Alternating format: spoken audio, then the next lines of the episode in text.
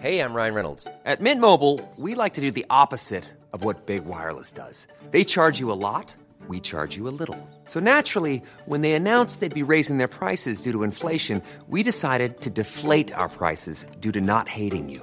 That's right. We're cutting the price of Mint Unlimited from $30 a month to just $15 a month. Give it a try at mintmobile.com slash switch. $45 upfront for three months plus taxes and fees. Promo rate for new customers for limited time. Unlimited more than 40 gigabytes per month. Slows. Full terms at mintmobile.com.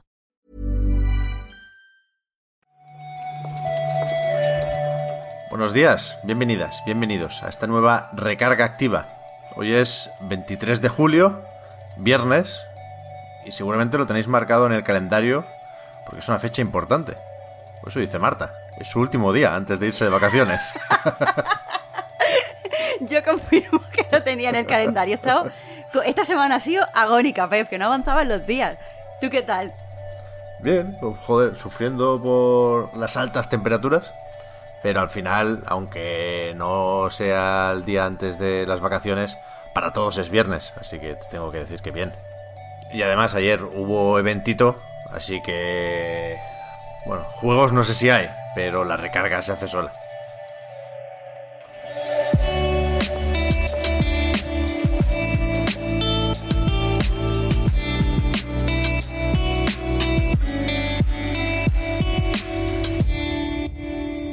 No sé si merece la pena, Marta, entrar en valoraciones del EA Play Live o soltamos los titulares y ya.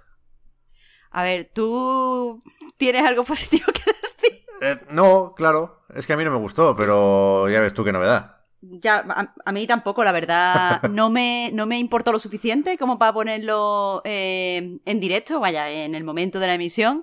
Y lo he visto esta mañana y mi- muchas veces cuando, cuando no lo veo en directo, sino que lo veo en diferido, veo más cosas positivas porque no estoy, ya sé más o menos por dónde van a ir las cosas, no espero sorpresas que no van a pasar. Y aún así, mm, aburrillo, ¿eh?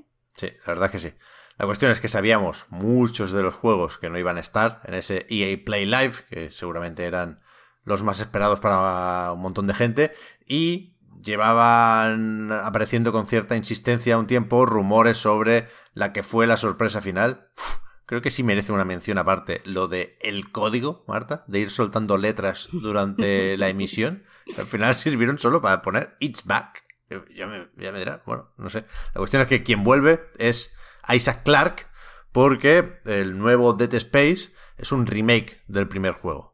Nada de reboot, aquí tenemos la misma historia, el mismo protagonista y la misma nave o estación espacial, esa Ishimura mítica, y se va a encargar la gente de Motive, no pueden ser los de Visceral porque ya no están, eh, de, de eso, de renovar los gráficos de Dead Space utilizando el motor Frostbite, como no podría ser de otra forma, sin las limitaciones de la pasada generación de consolas. Esto no tiene fecha, pero saldrá solo en Play 5, Serie X, Serie S y en PC.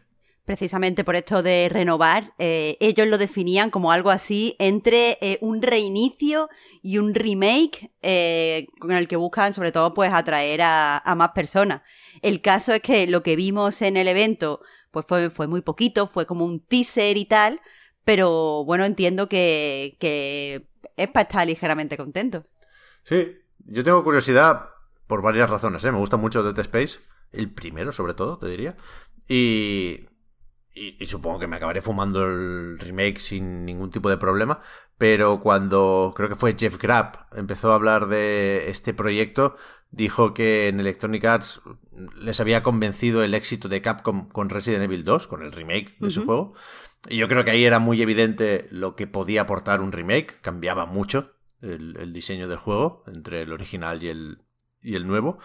Y Dead Space, no sé, es que precisamente funcionó porque modernizaba la fórmula de Resident Evil, ¿no? La forma de andar y disparar y todo eso. Y no sé, no sé qué pueden tocar aquí más allá de los gráficos y de efectivamente contenido adicional que dicen que estaría basado en ideas que se descartaron para el primer proyecto. Quiero decir, quieren apartarse poco del trabajo de Visceral y que incluso para las cosas nuevas intentarán aprovechar trabajo que ya estaba hecho y que no se pudo incluir en, en el disco por, por lo que fuera en su momento, ¿no? Así que veremos, veremos. Yo creo que Electronic Arts necesita un juego así. Creo también que, que todavía le queda. Que vamos a tener que esperar un par de añitos quizás. Sí, sí, no han dado ni siquiera eh, ventana de lanzamiento, así que eso significa que, que hay que esperar, es para largo. Después, eh, lo de Battlefield también se filtró, pero bueno, creo que merece la pena decirlo, creo que fue un, una de las partes buenas del evento.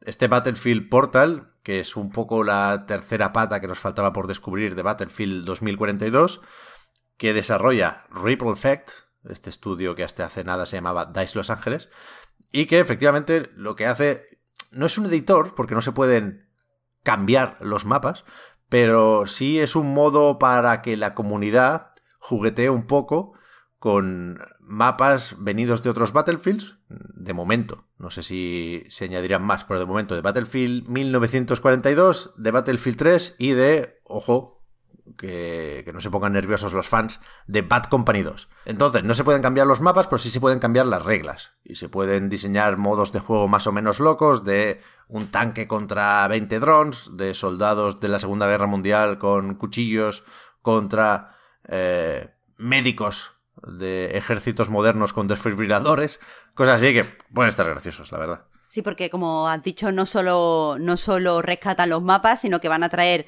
lo que llaman contenido clásico. Entonces, pues viene armamento, viene eh, pues objetos que permitían hacer ciertos modos de juego. Y lo que quieren es que, eh, como, tú, como tú has dicho, eh, la gente utilice mucho su, su creatividad. No termino yo de ver, porque no soy especial fan de Battlefield, si esto casa bien con la propuesta, pero desde luego, no sé, tengo interés por ver qué hace la gente. Yo creo que tiene sentido que intenten hacer algo así. Veremos si no se queda corto y veremos si no es complicado el editor, porque a mí me parece flipado el editor. O sea, parece Unity o un Real Engine, parece que estés haciendo un juego tú y en realidad hasta donde yo sé eso se pueden cambiar las reglas de la partida eso, eso mismo pensé yo. Eh, para lo poco que te deja cambiar, parece demasiado complicado. Sí, Yo creo que intentaré engañar un poquito con eso. Pero bueno, bueno, ya veremos. Después, la cosa empezó dando la bienvenida a Codemasters, a la familia de Electronic Arts, ¿no? Aunque ya han sacado un juego y todo. Venimos de este F1 2021. Y anunciaron el siguiente, un Grid Legends, que es de estas cosas medio raras, porque la gran cosa que nos intentaron vender ayer fue un modo historia con actores reales. Que es difícil que no chirríe esto, ¿eh? Ya. Pero bueno, eh, el caso es que, eh, lo que lo que es en sí la propuesta del Grid Legends eh, va a tener más o menos como 100 vehículos diferentes, o sea, de todo tipo. Hay camiones, coches deportivos, coches eléctricos, eh, coches clásicos y un montón de, circuitos diferentes, desde urbanos a, yo qué sé, circuitos todoterreno, que están además por todas partes del mundo. Y pues básicamente eso, lo, lo que quieren proponer, según una nota de prensa, es experiencias de conducciones muy diferentes. ¿Y tú crees que la gente se va a pensar que estamos de broma, Marta, si decimos que el juego con mejor pinta del evento fue Lost in Random? Evidentemente no, porque los indies siempre salvan los eventos. Pep, ¿dónde has estado? este lo conocíamos ya, había salido en, supongo que el EA Play del año pasado, y ahora lo que tenemos es fecha, que ya tocaba, 10 de septiembre. De hecho, ya se puede comprar en PC lo, se puede eh, encargar en Steam, pero el juego estará disponible en PS4, en Nintendo Switch y también en, en Xbox One. Y básicamente es el, juego nuevo de, de Zoin Game, eh, que bueno, eh, lo último que sacó fue Feo, Fea, como, como se diga, que es este juego de, así como con tonos muy, muy morados, que también es una aventura como de fantasía gótica. Y aquí la premisa es, pues, la de una chica que se llama Par, que va a rescatar a su hermana impar en el reino de, del azar. Eh, ayer por primera vez pudimos ver el gameplay y la verdad me, me, gustó bastante. Decían que iba a ser un juego donde el combate iba a estar como muy determinado por, por el azar y aquí se pudo ver que, bueno, tienes estrategia a la hora de moverte y eh, a la hora de, hacer ataques poderosos, ataques basados en magia, necesitas eh, el dado que te acompaña y sacar eh, puntuaciones pues muy exactas. Entonces el combate sí que es verdad que parece como muy, muy impredecible. A mí me pareció bastante exigente y tengo ganas de, jugar, la verdad. Yo también, yo también. Después hay nueva temporada de Apex Legends, ya lo sabíamos, nueva temporada de Knockout City y...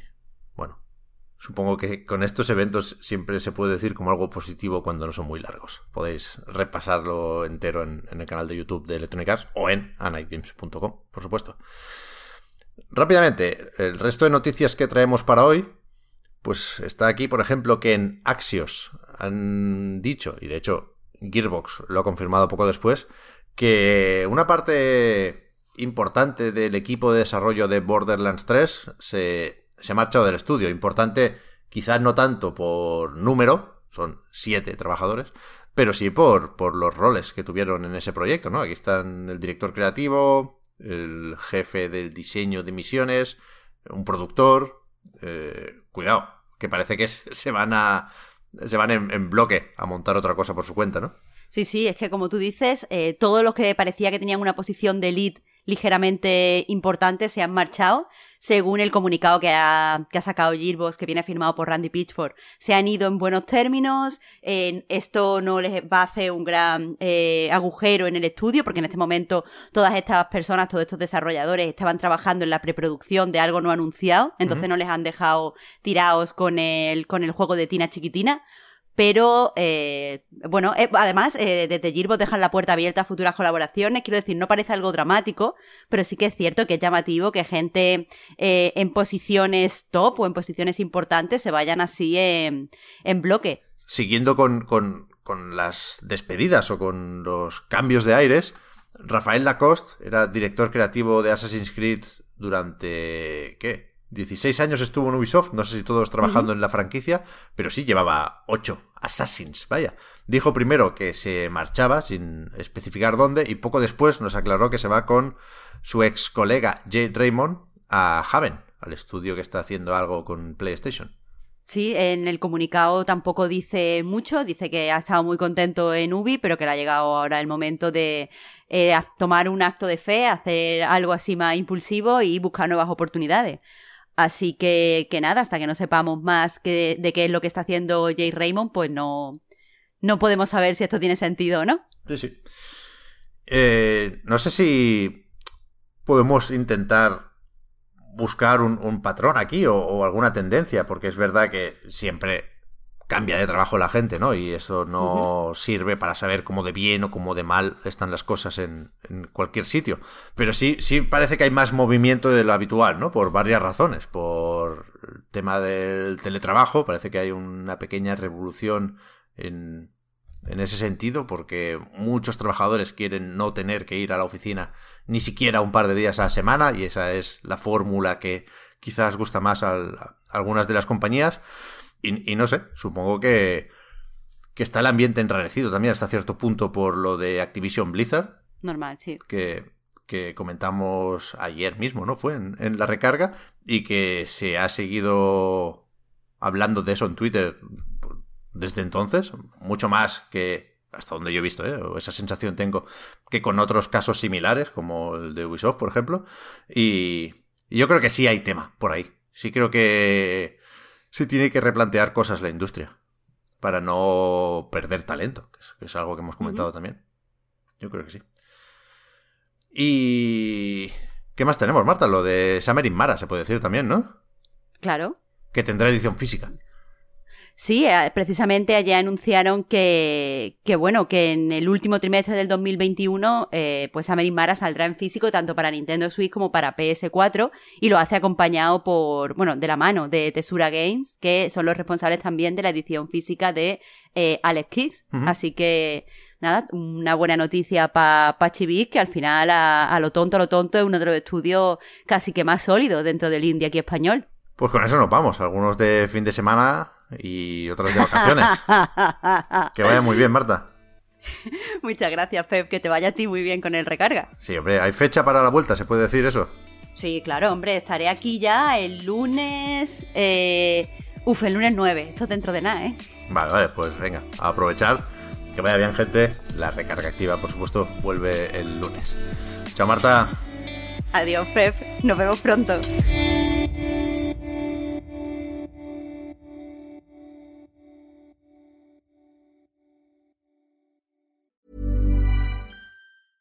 Hey, I'm Ryan Reynolds. Recently, I asked Mint Mobile's legal team if big wireless companies are allowed to raise prices due to inflation. They said yes. And then when I asked if raising prices technically violates those onerous two year contracts, they said, What the f are you talking about, you insane Hollywood ass? So to recap, we're cutting the price of Mint Unlimited from $30 a month to just $15 a month. Give it a try at mintmobile.com slash switch. $45 upfront for three months plus taxes and fees. Promo rate for new customers for limited time. Unlimited more than 40 gigabytes per month. Slows. Full terms at mintmobile.com. Hold up. What was that? Boring. No flavor. That was as bad as those leftovers you ate all week. Kiki Palmer here, and it's time to say hello to something fresh and guilt-free. Hello Fresh. Jazz up dinner with pecan-crusted chicken or garlic butter shrimp scampi. Now that's music to my mouth. Hello Fresh. Let's get this dinner party started. Discover all the delicious possibilities at hellofresh.com.